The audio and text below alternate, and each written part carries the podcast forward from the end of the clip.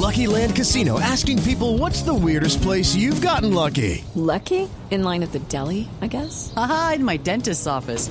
More than once, actually. Do I have to say? Yes, you do. In the car before my kids' PTA meeting. Really? Yes. Excuse me, what's the weirdest place you've gotten lucky? I never win and tell. Well, there you have it. You can get lucky anywhere playing at LuckyLandSlots.com. Play for free right now. Are you feeling lucky? No purchase necessary. Void where prohibited by law. 18 plus. Terms and conditions apply. See website for details. ¿Qué otra cosa que no es una no, no es una denuncia, pero sí es un llamado de atención que hemos encontrado en el articulado de esta ley? No hace mención absolutamente para nada del tema del talento humano. Le iba a preguntar, le iba a preguntar por los médicos. Pro, profesionales, los profesionales, y trabajadores de la, de la salud. Sí, que además son los más, los más mal pagados. ¿no? Entonces, este sistema actualmente puso en, en, en enemistad a los médicos con los pacientes. ¿Por qué? Se volvieron enemigos. Antes el, los médicos eran amigos de los pacientes y el médico era el más respetado y que el médico lo visitara uno a su casa uh -huh, uh -huh. era un honor porque gozaba de una dignidad muy grande. Hoy en día el médico se a, lo agreden los pacientes porque el paciente tiene la convicción de que quien no le quiere dar el procedimiento, no lo quiere atender, no lo quiere mandar al especialista es el médico. Y eso no es así. Los médicos están amarrados de pies y manos porque las EPS los limitaron y les casi que les cercenaron su autonomía médica. El médico que hoy formule algo diferente al acetaminofén, al ibuprofeno, mm. a la loratadina, pues es sancionado, lo colocan en una lista negra de las sí, EPS. Y, y, el médico salarialmente se ve obligado a tener que trabajar en dos o en tres o, o, tres cuatro, o cuatro cinco, clínicas sí. Porque los sueldos son eh, terribles. No, no, hay posibilidad de que un médico haga una especialización y por eso los médicos se van. Los médicos uh -huh. deciden eh, ale, eh, alejarse ¿Pero porque... ¿Por qué dice usted que los médicos y los pacientes porque van a quedar eh, enemistados. no están enemistados en están en, ah, hoy están, hoy están enemistados, enemistados. Sí, sí, sí. entonces el sistema actual generó esa esa enemistad porque el, el paciente repito está convencido que primero es el médico. tiene que esperar hasta dos o tres meses para que le den una ah, cita. porque uno lo ve, uno lo ve. Yo yo me hago eh, como corresponde a un señor de edad de 53 años anualmente el chequeo. Yo llamo a los médicos entonces, ¿de qué EPS? No, Colpatria. Dentro de dos meses. Entonces, uno, yo le to, yo siempre le tengo que decir, no, mire, pago la consulta privada. Ah, ah no, entonces mañana. Claro, si usted tiene plan claro. complementario o tiene una prepagada, usted le va muchísimo mejor. Sí. Pero al ciudadano común y corriente que solamente tiene el plan del régimen contributivo, a usted le toca esperar para que le, le den una cita. El médico no puede demorarse con usted más de 20 minutos. Ah, porque no. eh, usted, al médico le pagan en la medida en que atienda pacientes. Ah, no, claro, y si le entonces, pagan 22 mil o 23 mil con el papeletica esa. Pues. Entonces, eh, eso fueron los factores que generaron mm. enemistad entre el paciente y el Y el médico no le puede recetar sino es, genéricos y, y, y, en ningún caso pues puede y cuidado usted eh, sí. cuidado usted médico formula o diagnostica o algo que se salga dentro del post porque pues a usted le, eso le cobra. Entonces generó esa enemistad. Sí. Uno creería, si esta es una reforma estructural, es de fondo a la crisis que está viviendo, debería haber tocado el talento humano necesariamente, pero, no, pero no, hay absolutamente. Pero entonces, ¿por qué los médicos dicen que les parece bueno? Por lo de la ley estatutaria. No, pero ya la Federación Médica se ha pronunciado porque dicen que esto es más de lo mismo. Ya hay algunos médicos que no están mm. de acuerdo. Entonces hay versiones encontradas. No que, hay cambios en lo que no. tiene que ver con los médicos, no. enfermeras, odontólogos. El, el, ministro de Salud lo que nos dijo a los miembros de la Comisión Séptima en una reunión que tuvimos en el ministerio donde nos anunció la, la reforma antes de erradicar el articulado es que eh, el talento humano se iba, a se iba a trazar en otra ley porque de pronto se nos enredaba esta, pero creemos que eso no es sano.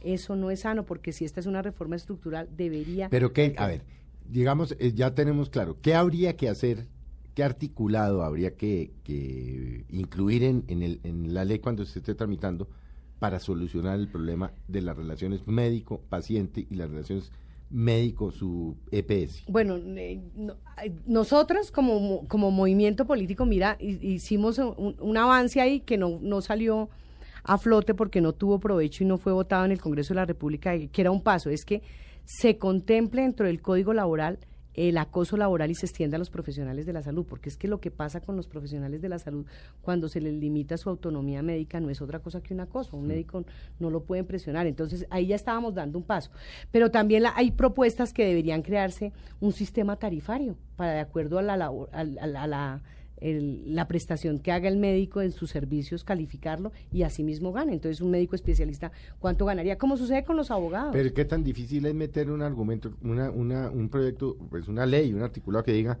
los médicos eh, serán autónomos en sus decisiones científicas, siempre y cuando sus decisiones Mm. Pero, se es- tomen de carácter científico o de acuerdo con un eh, este científico, no, no sé. Eh, bueno, lo- lo- el tema es muy debatible, Mm. muy discutible, porque el gobierno lo que siempre ha dicho es nosotros no estamos cercenando la autonomía médica, pero fíjese que No, nos sí tocó- están lo están haciendo claro. y ya incluso eh, hubo un momento en que los comités técnicos científicos eran más los que formulaban que los propios médicos, habían más los comités técnicos científicos que estaban conformados por ingenieros, por abogados, nada que ver con la medicina, Mm. Ellos eran los que decían procede o no un tratamiento, un medicamento, un diagnóstico. Entonces ahí sí hay cosas de fondo que hay que analizar, pero se necesita voluntad política para que esto salga adelante. Entonces aquí nos preocupa mucho que no haya, no haya quedado incluido nada de el, el tema del talento humano. Hay otra cosa que nos preocupa, Felipe, y se la quiero contar, es que encontramos dentro del articulado que se le están dando facultades extraordinarias al presidente. Y, ¿Para qué? eh, para reorganizar el sistema de salud. a los amigos de, de Mesa Blue, facultades extraordinarias. es que el para Congreso- reorganizar el sistema de salud en pueblos y comunidades indígenas, en, los, en, en la, en la población negra, en los afrocolombianos, en los raizales y en las palenqueras. Y esas facultades extraordinarias eh, también son inconstitucionales. No olvidemos que todo lo que tenga que ver con estas comunidades necesariamente, necesariamente tiene que ser con una ley. Consulta previa, consulta previa. Claro, tiene que haber no consulta puede previa, ser mediante claro. facultades extraordinarias. Entonces aquí lo que Pero estamos además haciendo... recordemos que la última reforma a la salud que hizo el presidente Uribe en virtud de la de la de facultad extraordinaria fue un desastre. que fue lo que motivó un la, la 1438, porque en esas facultades extraordinarias era donde el gobierno nacional estaba diciendo a los colombianos, usted va a tener que pagarse los tratamientos de alto costo, entonces si usted no tiene plata, le te- tendrá que recurrir a sus cesantías, Mm. tendrá que vender Sí, sus sí, sí, un bienes. desastre. Sí, y eso fue lo que motivó la 1438, que supuestamente era una reforma que nos iba a ayudar muchísimo y Entonces, terminó es- siendo un y, y fiasco. fuera de eso, entonces, otra patica, va a la tercera. Vamos como por la quinta ya, sí, no, sí. pues, eh, facultades extraordinarias para regular lo que tiene que ver con la salud de las minorías y eso no se puede hacer. no se puede hacer, o sea, la consulta previa no puede ser reemplazada por unas facultades extraordinarias entregadas al presidente de la República. No podemos manejar el tema. eso no pasa. Eso es inconstitucional, eso no pasa. También vemos con gran preocupación cómo de alguna manera eh, los criterios que se adopten para la definición de tratamientos, de procedimientos, están sujetos a la sostenibilidad fiscal. O sea, Eh, el, es- el- el principio de sostenibilidad fiscal dice que hasta donde el Estado tiene, hasta ahí paga. Pero estamos hablando de vidas, estamos hablando de un derecho fundamental. Estamos que es el hablando de la derecho a salud de los Entonces, colombianos. ¿cuál es nuestra preocupación? Y parece ser, pero eso sí tenemos que profundizarlo. Yo le estoy acá dando titulares Sí, porque sí, sí. todavía tenemos que profundizar en muchas no, y el gobierno tiene que explicar, ¿no? También, también, creo que lo que sí no tiene explicación y no se la encuentro y no sé por qué el gobierno, la verdad yo no sé si el presidente Santos, cre- yo creo que no leyó esto.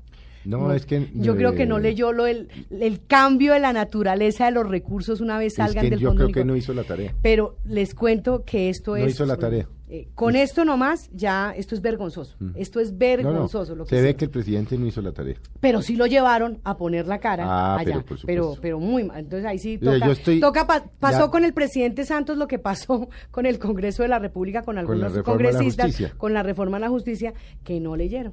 Yo le aseguro, pues, mm, obviamente puedo equivocarme. El presidente no se sentó con esta gente cinco horas, es decir, me explican artículo por artículo qué implicaciones tiene. ¿Por qué estos recursos se van para un lado para otro? ¿Por qué a los corruptos los vamos a premiar? Porque, es- se la pasan, inter- no, se la pasan en otras cosas, dicen que está la ley más importante, y siendo el ministro Gaviria sumamente bueno, ¿no? Eh, algo pasó ahí. Eh, Sobre todo que esto lo que hace es eh, evidenciar que siguen los intereses ocultos y las manos negras Así del es. sistema. Para nadie es un secreto que en este sistema de salud hay muchísimos intereses, muchísimos, incluso de aún de paramilitares, parlamentarios y de parlamentarios. Es que este es un tema que toca con Entonces- paramilitares. Acuérdese que Mancuso tenía clínicas, toca con bandas ilegales, toca con las FARC, toca con parlamentarios que tienen hospitales y clínicas, eh, con dueños de laboratorios, con multinacionales. O sea, este es uno de los proyectos más, Más de- difícil. y, y empieza uno a, a entrar a la revisión y lo primero que se encuentra es con un artículo de estos, dice, nefasto, nefasto, porque todo lo bueno que pretendió hacer Mm. el gobierno a través de los anuncios eh, se va al piso con solamente esto. Yo les aseguro, el colombiano común y corriente que nos está escuchando, Felipe, usted que lo acaba de No, escuchar, se indigna, No, es que se aterrado. indigna, más allá de que la sorpresa es la indignación, ¿cómo es posible Mm. que nosotros vayamos a premiar la corrupción y cómo es posible que aquí borrón y cuenta nueva, impunidad, usted puede seguir haciendo lo mismo? ¿Qué mensaje le estamos mandando a los funcionarios que manejan Pues fíjese que a raíz, fíjese que a raíz de que yo sabía que usted venía y que estaba seguro que iba a hacer unas denuncias gravísimas como las que ha hecho, buscamos al ministro Gaviria, no, que el ministro no puede, el viceministro de salud, no, que tiene un viaje. Entonces, no, desafortunadamente, nada hubiéramos querido más acá que tener a alguien del gobierno, pues como legítimo contradictor, o Exacto. decirle a usted, eh, mire representante, eso no es así, lo que está pensando el gobierno es así, o los decretos que reglamentarán la ley son así. Desafortunadamente, porque eso hace parte de la política Pero de el, Blue el de- el debate, Felipe, y déjeme decirlo, porque yo también soy una demócrata, yo creo que hay que abrirlo. Y hay que abrirlo y a mí sí me gustaría que el ministro de Salud públicamente nos explique qué significa esto.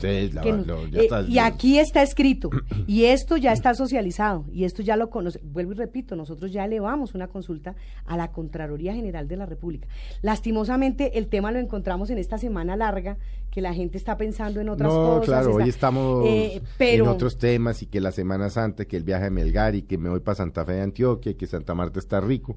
O sea, claro, el gobierno lo pide. Obviamente, cuando arranque el debate artículo por artículo es cuando los colombianos vamos a saber qué está pensando el gobierno. Pero lo que sí es cierto es que este mensaje es equivocado. Empezamos mal. Yo lo decía, ya con el fondo de salvamento es un mensaje No, ya es que eso equivocado. sí me deja usted en una un- tristeza. eh, porque- ¿De qué puede estar pensando ahorita un amigo nuestro de, de Mesa Blue que vaya en su taxi, que esté en su casa, que esté, eh, que sea médico, que sea enfermera, que enfermero, odontólogo, o el que estuvo haciendo cola o está ahorita en un hospital porque tuvo un accidente y casualmente están oyendo Blue Radio? ¿Qué puede estar pensando? Yo llevo aquí tres horas porque tuve un accidente o porque mi hijo tiene diarrea y me está contando allá la doctora y el señor Zuleta que se van a seguir, que mucho que se lo robaron Y los perdonan. y los van a perdonar y los van a premiar. ¿Qué pueden pensar es- de eso? El- el- y el- por ejemplo, el que anoche, porque ya hubo- hay denuncias, anoche gente que estuvo esperando desde las 10 de la noche para que le dieran una cita, un medicamento en una de las clínicas de, de una de las EPS y no y entonces aquí no ha pasado nada. Aquí no ha pasado nada. Esto es una vergüenza. Yo sí quiero decir lo que aquí eh, Bueno, pero- nos tienen que dar explicaciones.